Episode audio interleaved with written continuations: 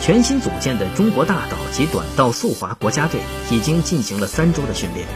前冬奥冠军王蒙担任该队教练组组长，从冬奥会功勋运动员到如今的大道、短道速滑训练和管理一肩挑，外界认为王蒙一定每天忙到四脚朝天。